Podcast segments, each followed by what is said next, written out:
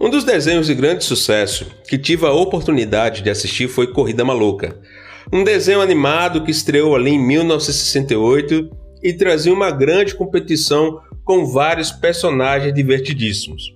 Um desenho que, de fato, ele foi um sucesso que marcou várias gerações, inspirado no filme A Corrida do Século de 1965, e no meio de tantos personagens tinha o vilão Dick Vigarista e seu companheiro Muttley. Mas Dick era um vilão muito atrapalhado. Em cada episódio, ele visava tramar a queda de seus adversários. E muito interessante salientar aqui que o mesmo inúmeras vezes conseguia ter uma vantagem sobre os outros, mas ele tinha que parar o seu percurso para expor o que tinha de ruim em seu personagem. Em Provérbios 4,16, a palavra de Deus nos diz: os maus não dormem, se não fizerem o mal, o sono foge deles se não fizerem alguém tropeçar.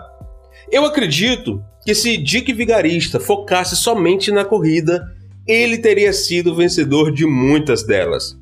Mas esse aí é um aspecto do homem ruim.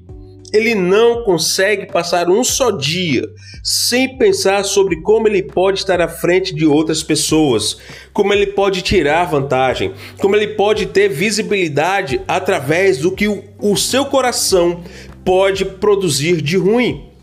Não há nada de mal ser competitivo ou competitiva, mas o seu desejo de vencer não pode estar acima do amor e o torcer por aqueles que também estão tentando conquistar um lugar ao sol. Pense nisto.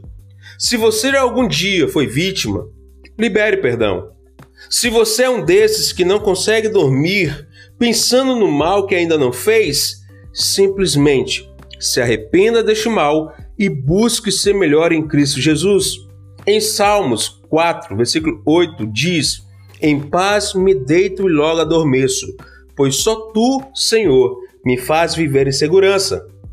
Nessa grande competição da vida, escolha dormir em paz, com a sua mente, com o seu coração e com o nosso Senhor. Finalizo assim o Proverbiando do Dia com Alex Araújo.